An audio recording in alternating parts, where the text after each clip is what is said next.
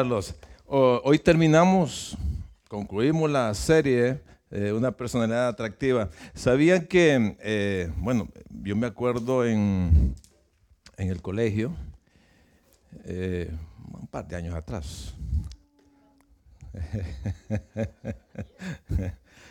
ahí cuando salen los lobos, de repente, cuando hayamos terminado un tema, de repente salía el maestro, a ver, guarden sus cuadernos, sus libros y solo dejen su, su lápiz. Vamos a tener una prueba hoy.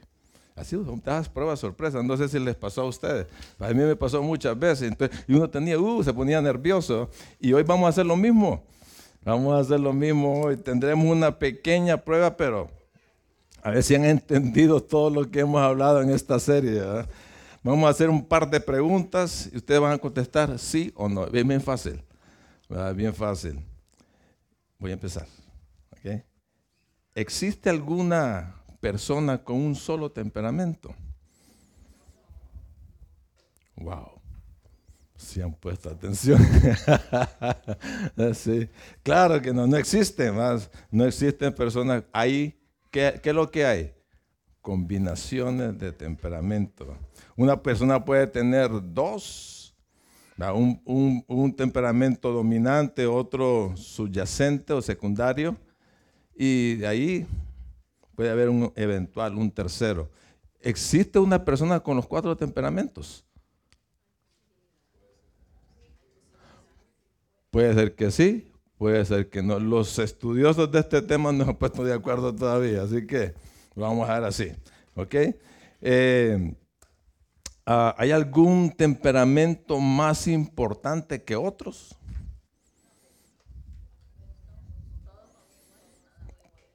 Todos son importantes y especiales, eh, el hecho de que, una, de que, una, persona sea decidida y, dinámica no quiere decir que es mejor que aquella persona que es indecisa y lenta.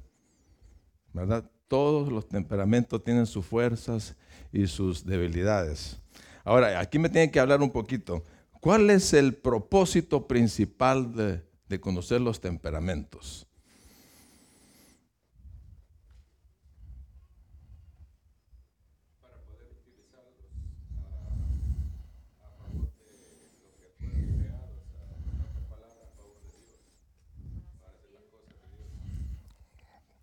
¿Alguien más? Correcto, sí. También es correcto. Eh, cuando uno descubre eh, la combinación de temperamentos, entonces uno puede, puede comprender, puede aceptar, aceptarse uno mismo y ¿verdad? vas a descubrir potenciales eh, eh, este, actitudes vocacionales, vas, a, encontrar para qué eres bueno y también vas a encontrar esas debilidades naturales que tienes y tenés que ver cómo las mejoras. ¿Cómo las mejoras? Entonces, esa es una parte. En otra parte, puedes comprender, puedes aceptar, amar a las otras personas. Y así poder tener buenas relaciones interpersonales. La última, te puedes cambiar de temperamento. ¿Ah? ¿Qué dice? No. Por supuesto que no. No se puede cambiar de temperamento. Los temperamentos, acuérdense, son características genéticas. ¿Verdad? Que ahí están, ¿verdad? No se pueden cambiar. El temperamento, tu temperamento, así como Dios te diseñó, te va a seguir toda tu vida toda tu vida. Si, vas, si eres un extrovertido, ¿quiénes son extrovertidos aquí? Yo miro bastantes.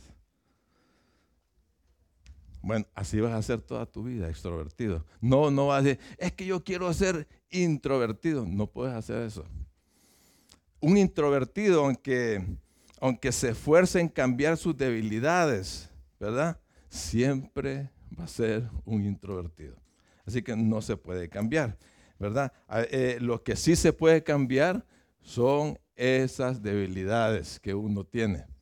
Esas sí se pueden cambiar. Uno tiene que esforzarse, uno tiene que trabajar en ellas por supuesto con la ayuda de Dios, con, el poder que nos da el Espíritu Santo. El domingo pasado estuvimos hablando de el flemático, lo que perdieron. Estuvimos hablando el flemático, el más introvertido de todos los temperamentos. Son personas muy diplomáticas, eh, son pacientes, muy pacificadores, organizados, y ahí se les sale un par de chistecitos, pero de esos chistes bien secos, ¿va? Pero sí son divertidos. Pero tienen sus debilidades también. E, e, entre ellas está la falta de entusiasmo. Y ahí es donde tiene que trabajar el, flemático. No tiene entusiasmo. Dice, hey, ¿qué, ¿qué, vas a hacer hoy? Ah, dices, pues no sé. ¿Y qué vas a hacer de aquí? ¿Cuáles son tus sueños de aquí a tres años? Pues no sé, no sé. así te dice, no sabe qué onda. Ahí donde me apunte la nariz y me voy. Entonces ellos necesitan aprender a vivir con entusiasmo, motivarse. Ellos necesitan inspirarse en Dios, tener esa pasión, ese deseo de seguir adelante. También tiene otra debilidad que es que, son mezquinos con codos. Entonces, ¿qué es lo que tienen que aprender? Aprender a compartir con los demás. Otra debilidad son tercos, temerosos e indecisos. Así son los flemáticos. Entonces, ellos tienen que aprender de aquel pasaje que dice, esfuérzate y sé valiente, no temas ni desmayes, porque el Señor está contigo. E, ellos tienen todos los temperamentos, todas las debilidades. Para tener una personalidad atractiva, tienes que permitir que Dios trabaje en tu vida. Es la única forma. Tenemos al Señor, tenemos al Espíritu Santo, tenemos el mismo poder que levantó a Jesucristo entre los muertos. Y ese poder nos capacita, nos da la fuerza para cambiar nuestro comportamiento. Hoy vamos a hablar de quién? El melancólico. Melancólico. Ah, se dice que es el, el más rico de los temperamentos. Cuenta con una mente muy privilegiada, es muy creativo y tiene una tremenda capacidad de experimentar una gama completa de emociones. Varios de los grandes genios que se conocen hoy en día tuvieron esta tendencia melancólica.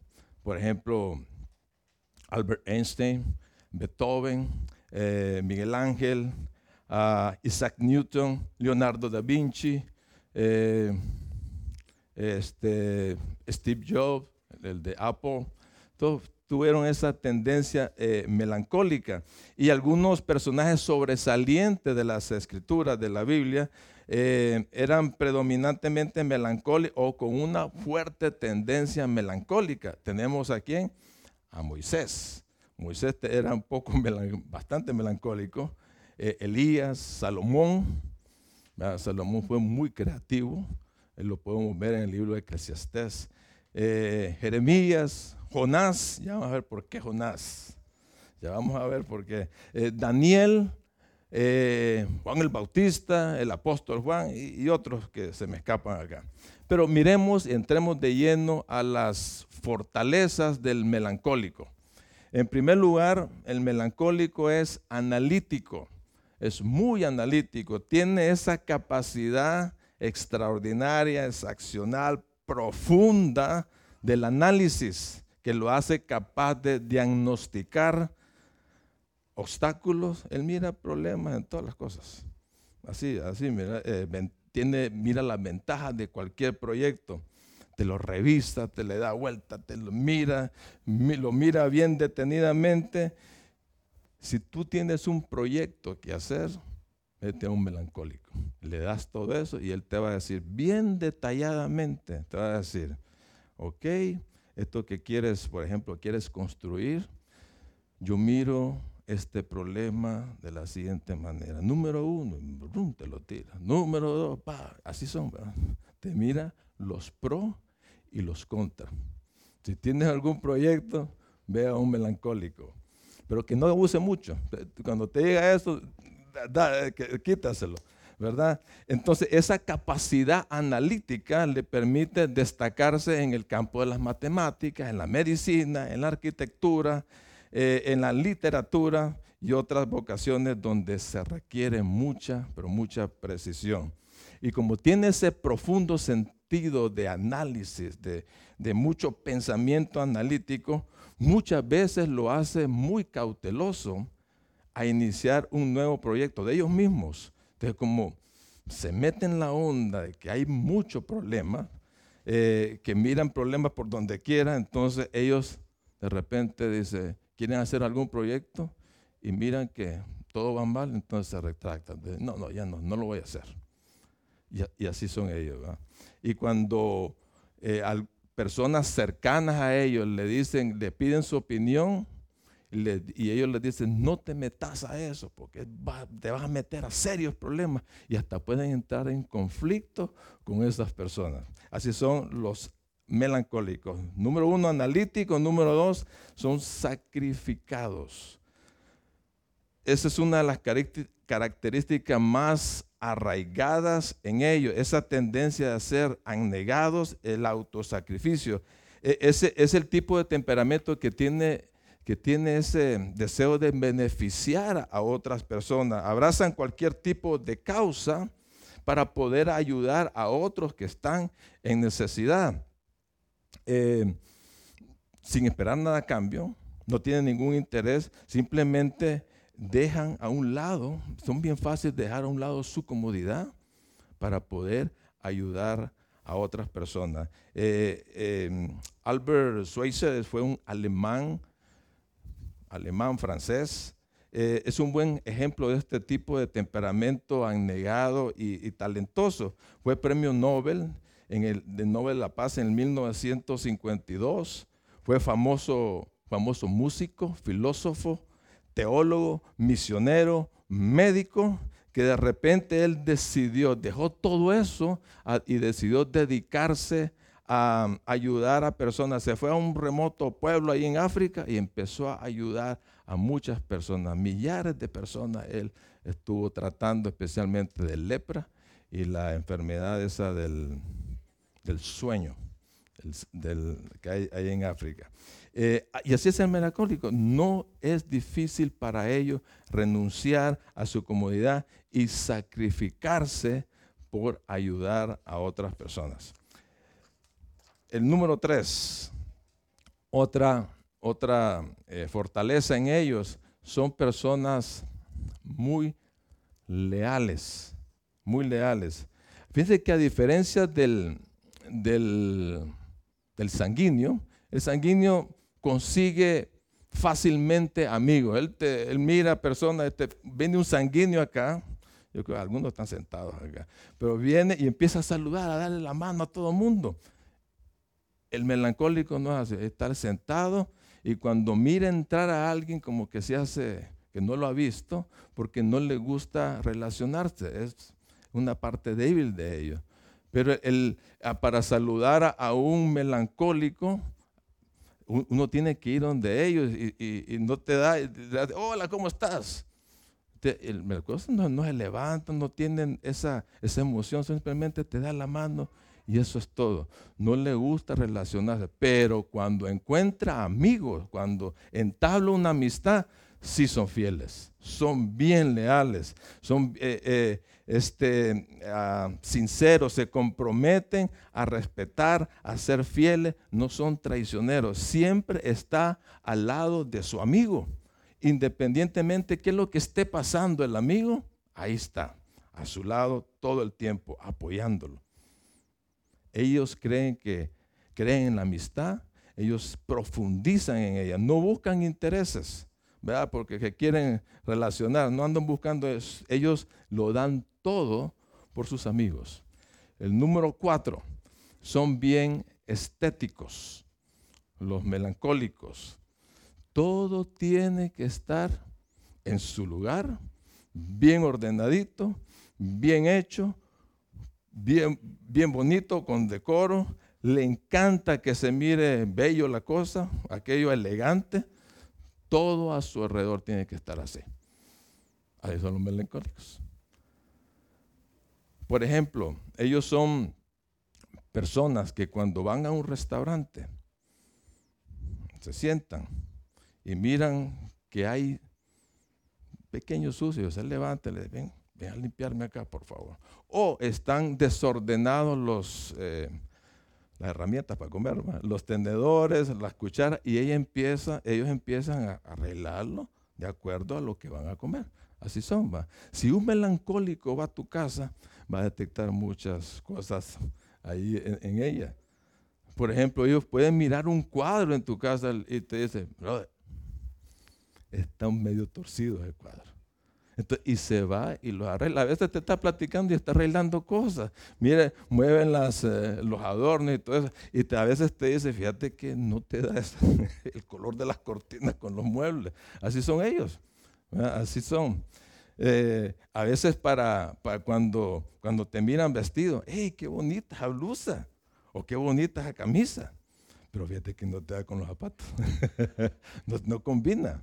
Imaginémonos un poco los temperamentos en acción en, el, en, lo que es el closet y cómo se viste. Imaginémonos al sanguíneo. El sanguíneo cuando va al, closet, ¿cómo creen que lo tiene? ¿Eh? No, el sanguíneo lo tiene desastroso. Es como un huracán haya pasado por ahí. Y cuando se cambia de ropa, empieza, pone una camisa, no, no, no me gusta, se la quita y ¡pum! para el suelo. Entonces anda buscando los, eh, eh, los zapatos, los calcetines, no los encuentra porque tiene un gran relajo. Ahí son los de repente ya, ya sale vestido, pero con una camisa azul, un pantalón medio rojo. Como no encontró calcetines, se puso una calceta negra y una blanca y sale con zapatos así medios azules o grises. Entonces, una completa piñata. a veces le ponen apodos como caja fuerte, porque les es difícil encontrar una combinación correcta. Eh, el colérico, el colérico no se complica para nada cuando se va a vestir. El, el son bien prácticos, ¿verdad? Agarra lo que mira, esto da con esto, un jean, una camiseta, un zapato, vamos, vamos, hay que seguir adelante a trabajar. Ellas sí son, son bien prácticos. Mientras el flemático, ¿cómo son los flemáticos? Indecisos.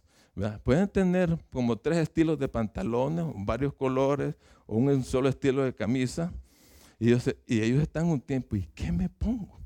Esto no me da, y así está pero a ver, se tarda un buen tiempo para ponerse o para vestirse. Mientras que el melancólico en su closet lo tiene bien ordenado. Sus camisas, manga larga.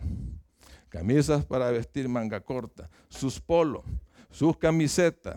A veces tiene bien arreglado su ropa interior. Hasta plancha la ropa interior. Sus zapatos bien en su, en su lugar y cuando tiene alguna ocasión ya se sabe lo que va a poner para cierta ocasión o para cierta temporada. Ya tiene ordenado todo, ¿verdad? Son bien minuciosos y bien estructurados. El melancólico es estético, le da el toque especial de belleza y colorido a la vida. Y número cinco, chequen esta, perfeccionista se maneja, maneja estándares y expectativas, pero súper, pero súper elevadas. Tiene una tendencia a la excelencia en todo, que le pone el, pie a los demás, excede a los demás. Es, exagerado. Para él lo sobresaliente es la norma y de ahí no se sale. Y entonces, para dar conformidad a una realización cualquiera, exige el nivel más elevado que a veces nadie, ni él mismo, ni él mismo eh, puede alcanzar. Por ejemplo, viene, viene el hijo, llega a la casa, se dirige a la mamá que es melancólica, mamá, mamá, pasé el examen, pasé la clase, solo fuimos dos que pasamos, yo saqué 95%. Qué bárbaro no pudiste estudiar más. Pero acá un 100, hombre. Eso fue lo que pasa por andar viendo mucha televisión, no estudiar. Y le pega una regañada. Son perfeccionistas. Así son, ¿verdad? Además de todo eso que les he mencionado, son dados a las artes, apreciar las artes o apreciar las artes muy creativos, pacificadores, respetuosos, persistentes y cultos. Ahora pasemos a sus debilidades. Pasemos a sus debilidades. Vamos a ver cómo son ellos, en qué tienen que trabajar y cuál es el consejo bíblico para que ellos puedan superarlas. Número uno, sus debilidades. Criticón, es muy criticón. Como es perfeccionista, espera lo mejor de lo mejor, es detallista, tiene expectativas bien elevadas, entonces son muy exigentes. Son muy difíciles de complacer. Cuando las demás personas no llenan sus expectativas, ahí muestran, alístense, muestran una insatisfacción porque no son sobresalientes, ¿verdad? Se concentran mucho, pero muchísimo en lo negativo de las personas. Dijo Albert Einstein, melancólico. Y mire que reconoció esto, dice, dice lo que, escuchen lo que dice, no importa que hagas el 99% de las cosas bien, la gente mira siempre el 1% de lo malo. Y eso, bueno, eso yo creo que caemos todos ahí un poco, pero el melancólico es más. El melancólico es más. Por ejemplo, miremos, viene el, el esposo que anda, tenía sin trabajo, pero consigue trabajo. Y llega donde la esposa que es melancólica. No quiere decir que todas las mujeres son melancólicas. Es un ejemplo. Entonces le dice, amorcito bello, precioso, lindura, conseguí un trabajo. Me ofrecieron director de, mantenimiento, ¿verdad? De la, de la, empresa. Tengo una empresa muy importante y ¿sabes cuánto me va a pagar? 28 dólares la hora. El esposo le queda viendo. Para eso estudiaste en la universidad cinco años. ¿Ah? Tanto te, que te sacrificaste, tanto que te velaste. Eso es muy bajo ese trabajo para vos. Deberías de conseguir otro, deberían de andar buscando. Entonces, así son los melancólicos. Es bien alta sus expectativas. En vez de alabar, en vez de alentar los melancólicos, censuran. ¿verdad? Criticones señalan con excesiva severidad, porque no pueden soportar los estándares bajo, abajo del 100%. Y así como critica a los demás, así también se critica a ellos mismos. Ya a ver por qué. Entonces, ¿cuál es el consejo bíblico para ellos? Ellos tienen, anoten, anoten, tienen que aprender a mirar el potencial y las virtudes de los demás y evitar concentrarse en sus debilidades. Repito, tiene que aprender a mirar el potencial y las virtudes de los demás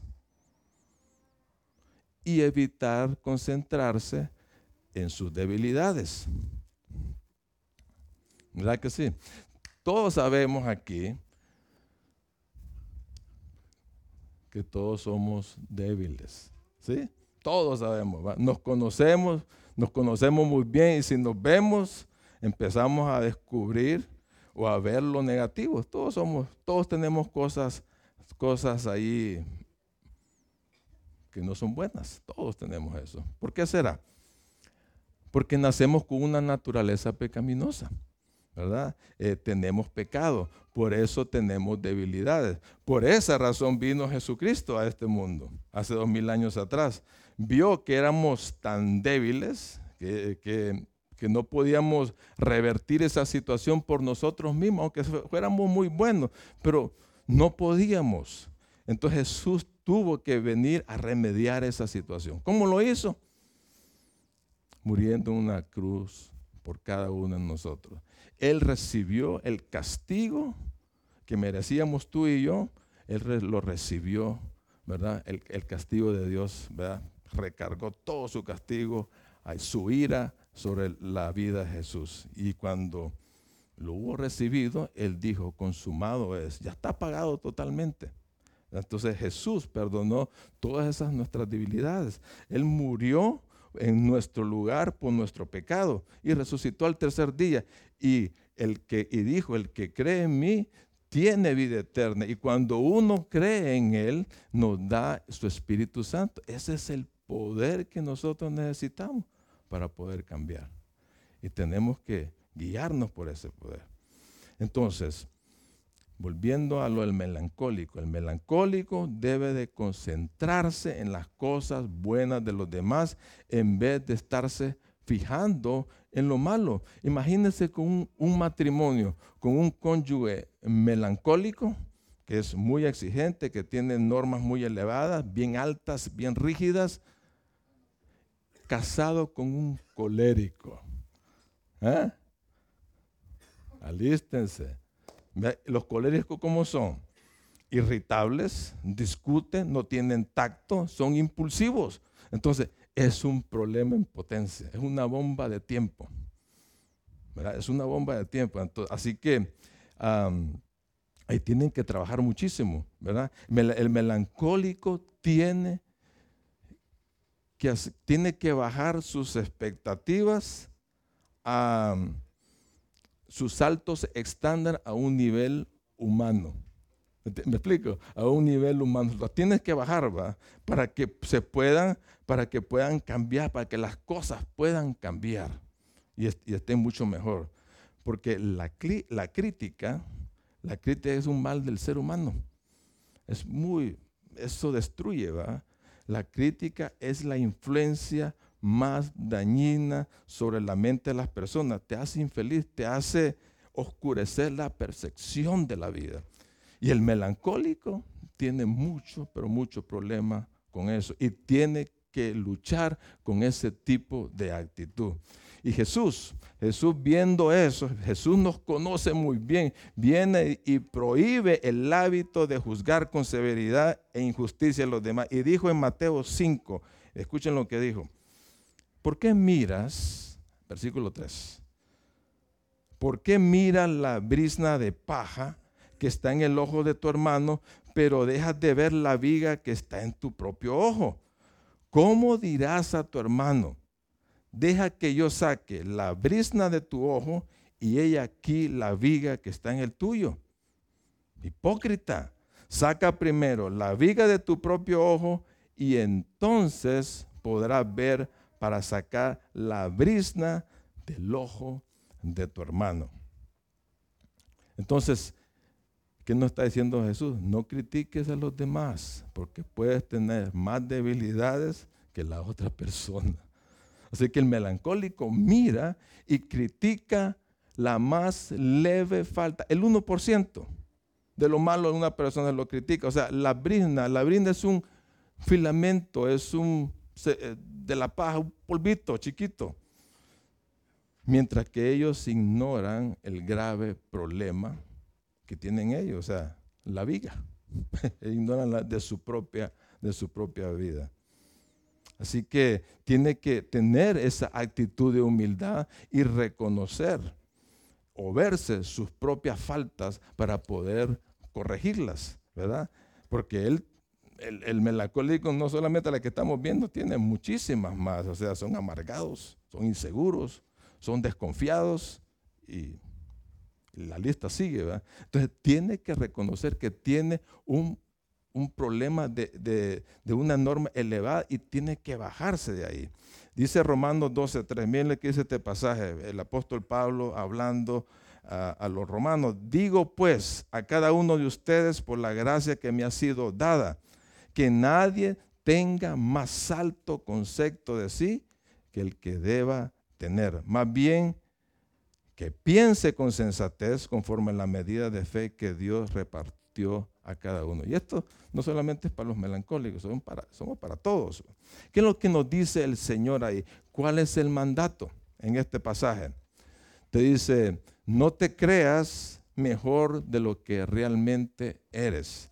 No seas egoísta, no te hagas el arrogante, no te creas la gran cosa, no eres el mejor del mundo. Y el mandato que nos está diciendo ahí dice, piensa con sensatez, piensa con prudencia, haz un buen juicio de ti mismo, reconoce tus propios errores, entiende, entiende que los demás son, son humanos igual a ti, van a fallar, no son perfectos. O sea, ¿para qué hay que ponerle más carga a las otras personas, señalándolos o criticándolos, verdad? Si ellas tienen sus propias debilidades que lidiar. Entonces, al criticar se daña a las personas, es como aplastarlas. En vez de eso, hay que ser comprensivos, hay que ver las virtudes, lo bueno de las personas y empezar a elogiarlas. Eso tiene que aprender el, el melancólico. En vez de que la esposa le dijo, hey, hubiera conseguido otra chamba, ella pudo haber dicho, qué bueno mi amor que conseguiste este trabajo. Para empezar, ese salario está buenísimo. Yo sé que tú tienes la capacidad para hacerlo. Eso cambia, eso revierte la situación. Por otro lado, la misma norma de excelencia que tiene el melancólico se afecta a sí mismo. Cuando no las cumple, empieza a autocriticarse. Es que yo soy basura. Yo no soy bueno para nada. ¿verdad? Y baja su autoestima, pero se viene en picada. ¡Boom! Y su confianza se viene abajo. Y tiende a deprimirse, que lo vamos a ver más adelante. Así que melancólico tiene que entender que él no es perfecto, que va a fallar, igual que el resto de los esperamentos. El número dos, solitario. El aislamiento, social es muy común en, este, en, el melancólico. Huye de las personas, se aparta, se aísla. No, no le gusta estar ahí eh, eh, platicando, con, conectándose con las personas. Cuando se le invita a un evento, al melancólico, hace todo lo posible por no ir. ¿Para qué? ¿Para qué vamos a ir ahí? No, aquí me siento bien en mi casa. Yo creo que me voy a enfermar, o tengo algo que hacer. Empieza a buscar excusas para no ir, para no exponerse socialmente. Mi amor, hoy tenemos visita, van a venir a cenar los vecinos. ¿Ya que van a venir? ¿Y por qué los invitaste? ¿Y a qué hora vienen? vienen a las 7. Bueno, a las 6.50 ya está yendo. Fíjate que se me olvidó, tengo un mandado que hacer. Y se va. Así son los melancólicos. Entonces, ¿cuál es el consejo bíblico para ellos? Tienen que aprender a ser amables con los demás y abrir su vida. Tienen que aprender a ser amables con los demás y abrir su vida. Filipenses 4:5 dice lo siguiente, su amabilidad sea conocida por todos los hombres. Miren lo que nos manda el Señor aquí. Sean amables, sean considerados en el trato con todos los hombres, sean afectuosos, sean corteses. Aquí, aquí no está poniendo, en este pasaje no hay opciones, no, hay que, el melancólico no puede decir, es que a mí no me gusta, es que se me hace difícil. No hay opción. Tiene que ser amable. Es el mandato de Dios. Y es para todo el mundo. Es para todo el mundo. Y, el, melancólico tiene problemas en conectarse con los demás. Claro que dijimos que cuando se conecta y cuando es amigo, hasta la muerte, es fiel, ¿va? Pero tiene que romper eh, con, esa barrera, con esa barrera. Eh, eh, ¿Cómo lo puede hacer? Tiene que exponerse, él tiene que exponerse. Todos los días hay personas a nuestro alrededor.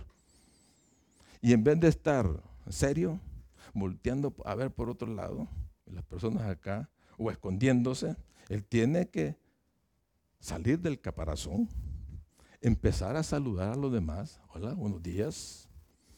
Nos vemos. ¿Qué tal está? Buenas tardes, buenas noches. Si viene, va a un local y viene personas atrás, abrirla para pasar adelante. Tiene, tiene, que aprender a conectarse con la, a exponerse, ¿verdad? Cuando le hablan, pues hablar. Y si no te hablan, saluda si quiera. hay que saludar. y enfocarse, mostrar, amar, tener compasión con los demás. Eso rompe la barrera del aislamiento. También servir y ayudar a las demás que están en necesidad. Eso te hace entrar en conexión con la gente y participar en actividades grupales, ¿verdad? Como involucrarse en actividades como, hey, hay un cumpleaños hoy, hay que ir, hay que ir, o hay una reunión, hay una, una reunión en el vecindario, hay que ir.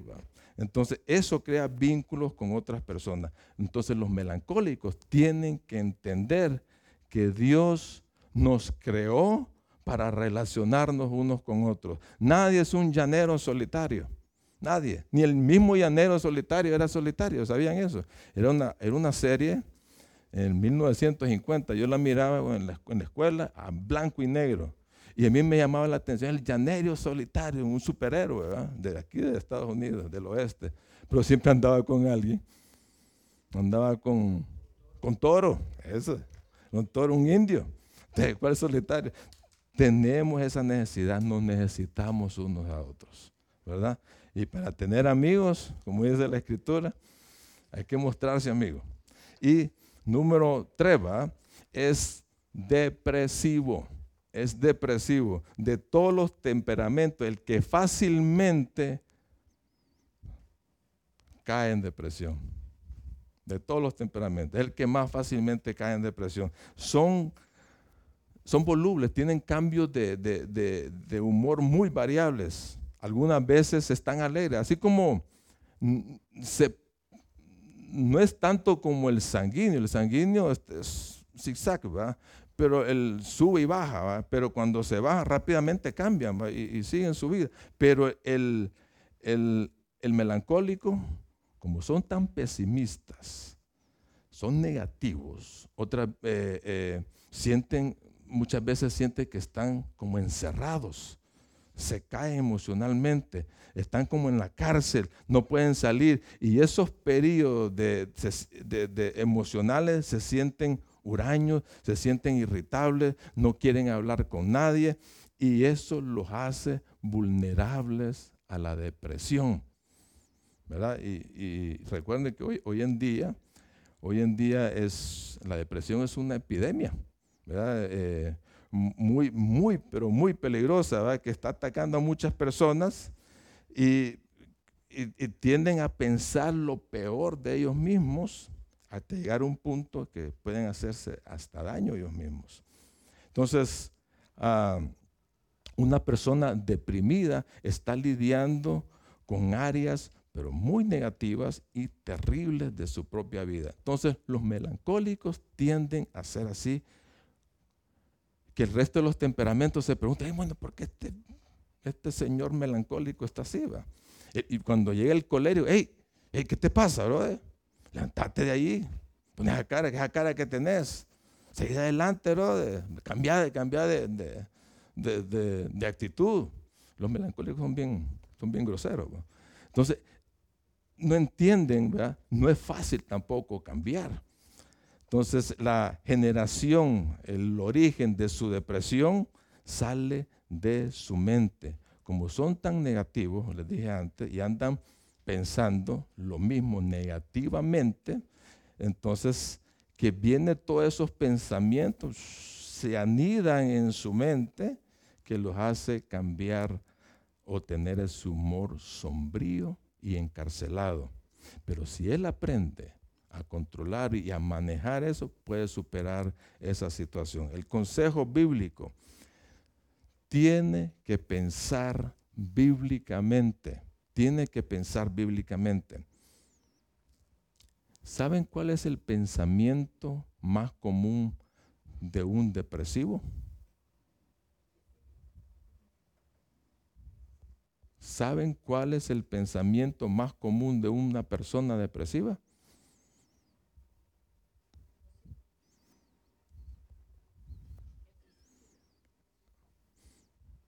Eso viene después. ¿No sabe? Por ahí va. Sí, se, siente así. También dice así, pero dice, no hay salida. no tengo salida. No hay esperanza y se encierran en eso. Y, pasa lo que ustedes estaban diciendo. Pero es el primer pensamiento, que estoy solo, estoy encerrado aquí, no, no hay esperanza, no puedo salir de aquí. ¿Y qué dice Dios con respecto a la esperanza? ¿Qué dice Dios con respecto a la esperanza? ¿Hay esperanza o no la hay? Si hay esperanza, si hay esperanza. Tú y yo tenemos esperanza. ¿Y qué es lo que dice el Salmo 62.5? Solo en Dios hay descanso. De Él viene mi esperanza. Qué bonito ese verso. Solo en Dios hay esperanza. Solo ese. O sea, aquí es el único. No hay otra cosa, no hay otra persona. Tal vez puedas contularte un poquito, pero va a ser temporal. Pero solo en Dios hay esperanza. No hay que buscarlo en otra parte. Solo Él puede darte, ¿qué dice ahí? Descanso. Por eso es que el Señor dijo, vengan a mí, los que están cansados y cargados, que yo los voy a hacer descansar. ¿Qué es lo que pasa con un melancólico deprimido? No se baña. Apesta, no, no se baña no come, está renegando por todo, empieza a está autocriticándose, se siente encerrado, no hay solución, se quiere morir. Se siente solo, se quiere morir. Es como estar en la cárcel, pero estamos hablando aquí de alguien que tiene al Espíritu Santo, ¿cierto? Que tiene esperanza. Entonces es como si alguien está en la cárcel solo, pero tiene la llave. ¿Sí? Él tiene la llave. Entonces dice, no, ¿y cómo salgo de aquí? Y está lidiando con esos pensamientos, que le va y le viene, pero tiene la llave. Entonces, ¿qué es lo que tiene que hacer? Hay esperanza, hay salida. ¿Qué hace? Entonces, él tiene que orar, orar, orar y meditar en la palabra, enfocarse en Dios, enfocarse en Dios. Eso es esencial. No enfocarse en las circunstancias, no enfocarse en los pensamientos negativos, tiene que enfocarse en Dios. Entonces tiene ahí, en Él tiene que buscar consuelo, tiene que buscar las fuerzas, en tanto por medio de la oración, por medio de su palabra. Ahí donde encuentra esa fuerza de consuelo para salir de la cárcel. Y dice Filipenses 4, 6, 7, creo que no está, o sí está ahí, sí. Por nada estén afanosos, más bien presenten sus peticiones delante de Dios en toda oración y ruego, con acción de gracias. Y la paz de Dios, que sobrepasa todo entendimiento, guardarán sus corazones y sus mentes en Cristo Jesús. Entonces ellos tienen que empezar a orar, Señor, sácame de esto. Ayúdame a salir. No encuentro la salida, pero en ti la puedo. Tú me vas a ayudar. Y eso, te, eso le va a dar, dame descanso, dame tranquilidad. quieta mis pensamientos. Entonces se siente que está en la cárcel, pero Señor, tengo esperanza, tengo descanso, tengo la llave para salir. Y va y busca, busca la salida, busca la puerta, abre la puerta porque tiene esperanza, abre, abre la puerta. Pero me siento encerrado, ¿qué es lo que tiene que hacer? Dar un paso, seguir adelante hasta que encuentre la luz y sale de, ese, de esa situación, de esa emoción terrible. Dice 2 Corintios 10:5, lleven todos sus pensamientos a la obediencia de Cristo. Así que hay salida, hay salida, hay esperanza. No importa la situación que uno esté pasando, puede que estés en un asunto económico terrible, en un caos, o hay fricciones en una relación, puede, puede estar experimentando cualquier tipo de problema hoy y puedes decir, no hay salida, pero sí hay salida, hay esperanza. En Jesucristo uno todo lo puede, todo lo puede. Así que hay que pensar bíblicamente. Y el pasaje que nos dice eso es Filipenses 4.8. Dice, en cuanto a lo demás, hermanos, todo lo que es verdadero, todo lo honorable, todo lo justo, todo lo puro, todo lo amable, todo lo que es de buen nombre, si hay virtud alguna, si hay algo que merece alabanza, ¿qué dice? En esto van a pensar. No piensen en, en esas cosas negativas, piensen bíblicamente. En vez de pensar en lo malo, pensar en lo verdadero, en las cosas justas, en las cosas que cosas excelentes, en lo puro, piensa bíblicamente y para eso tienes que enfocarte en Dios. Número cuatro, el último, es vengativo. Cuidadito con los melancólicos.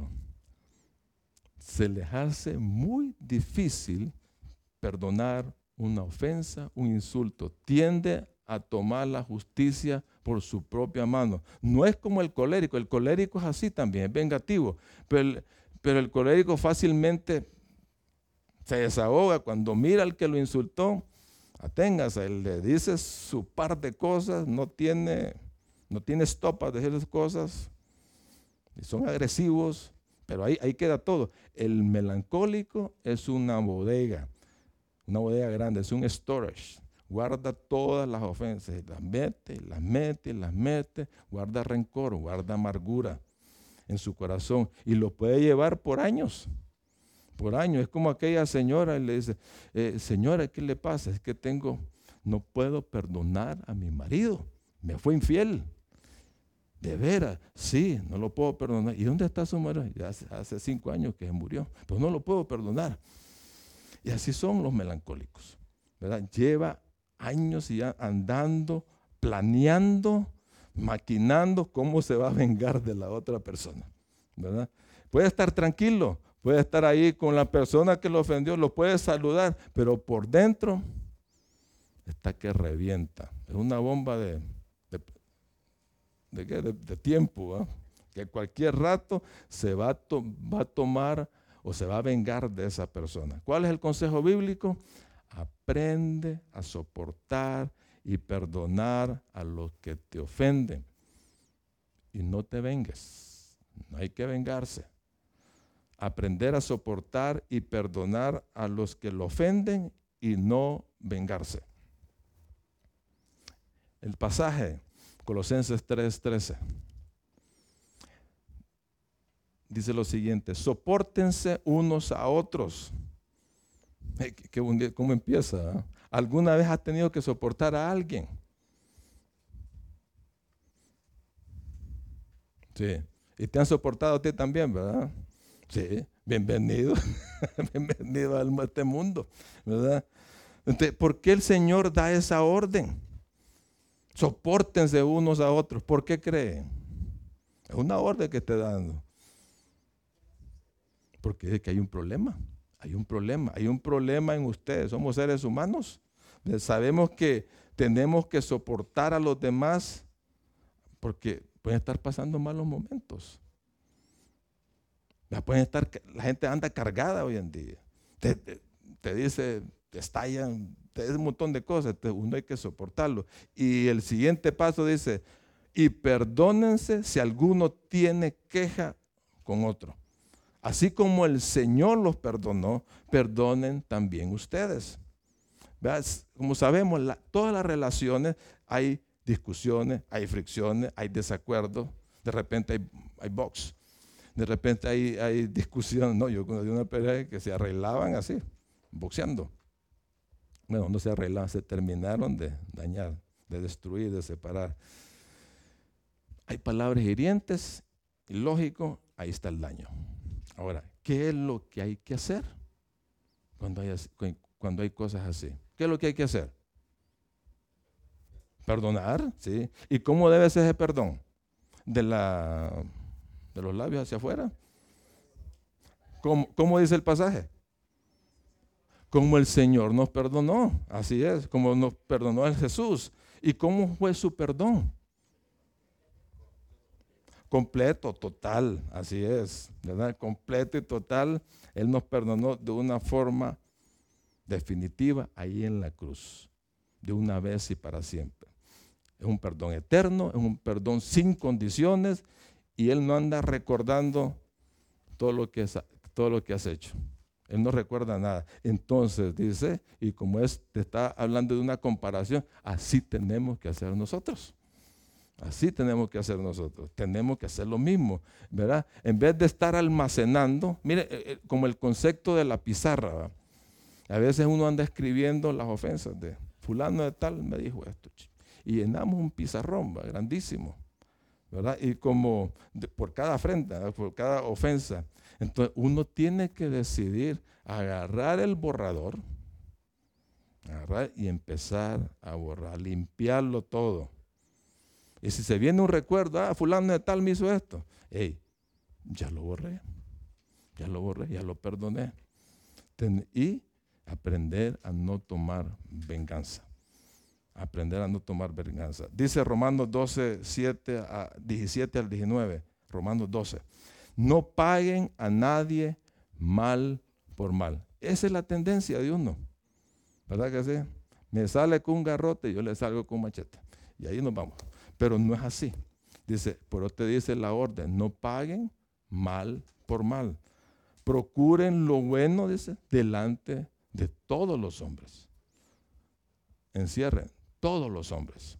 Dice, si es posible, en cuanto dependa de ustedes, o sea, una decisión de uno,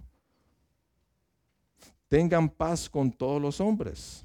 Amados, amados, no se vengan ustedes mismos, sino dejen lugar a la ira de Dios, porque está escrito, mía es la venganza, dice el Señor.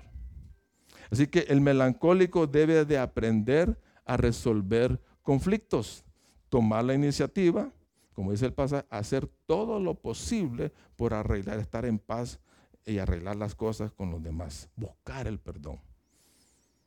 Te pregunto, ¿hay alguien a quien tengas que pedir perdón hoy? O perdonar. Entonces, como dice el pasaje, haz todo lo posible. Toma la iniciativa y busca perdón. Busca el perdón, busca arreglar el asunto.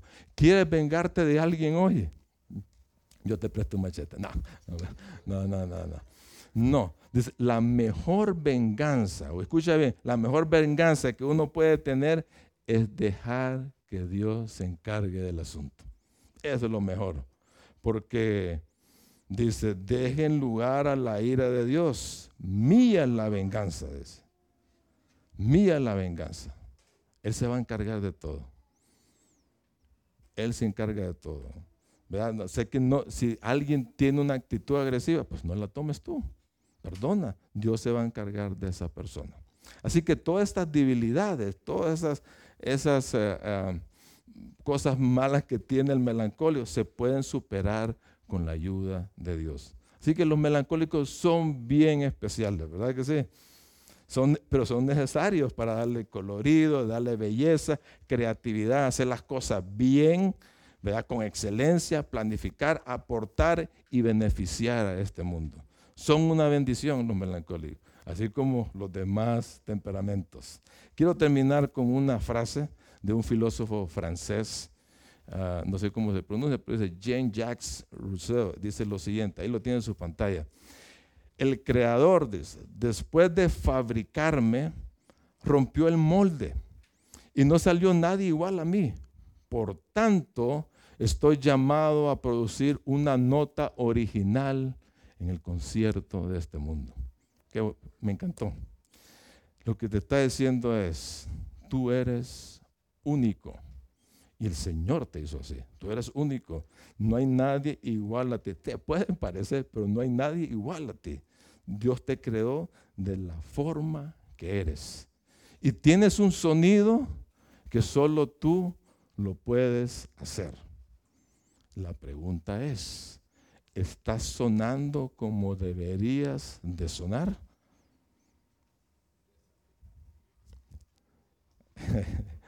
No importa la combinación de temperamentos que tú tengas. Tal vez estás lidiando con tus debilidades, estás luchando o ya te diste por vencido, ya te acomodaste a ella. Tú puedes sonar muy bien, súper bien. Así que dale la oportunidad a Dios que se manifieste a tu vida para que Él pueda trabajar en ti y puedas cambiar, puedas cambiar esas debilidades. Él dijo en su palabra en Corintios, bástate de mi gracia, porque mi poder se perfecciona en la debilidad. Es más que suficiente la gracia de Dios. No necesitas más. Suficiente la gracia de Dios. Entre más debilidades tenemos, más oportunidades le damos a Dios para que su poder trabaje en nosotros. Vamos a orar. Póngase de pie, hermanos.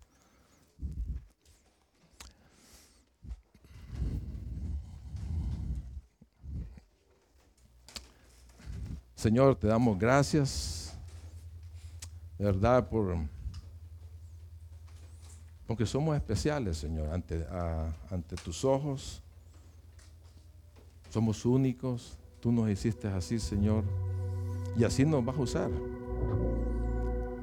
Pero queremos disfrutar, te queremos tener una, una personalidad atractiva para los demás, saber tratar a los demás, entender a los demás, Señor. Yo te pedimos, Señor. Yo no, eh, por nuestras debilidades. Yo no sé cuál es tu debilidad hoy o la que tienes, pero te voy a dar un par de segundos para que tú te conectes con el Señor en este momento y le pidas que te ayude a salir, a superarla. Tú lo puedes hacer hoy.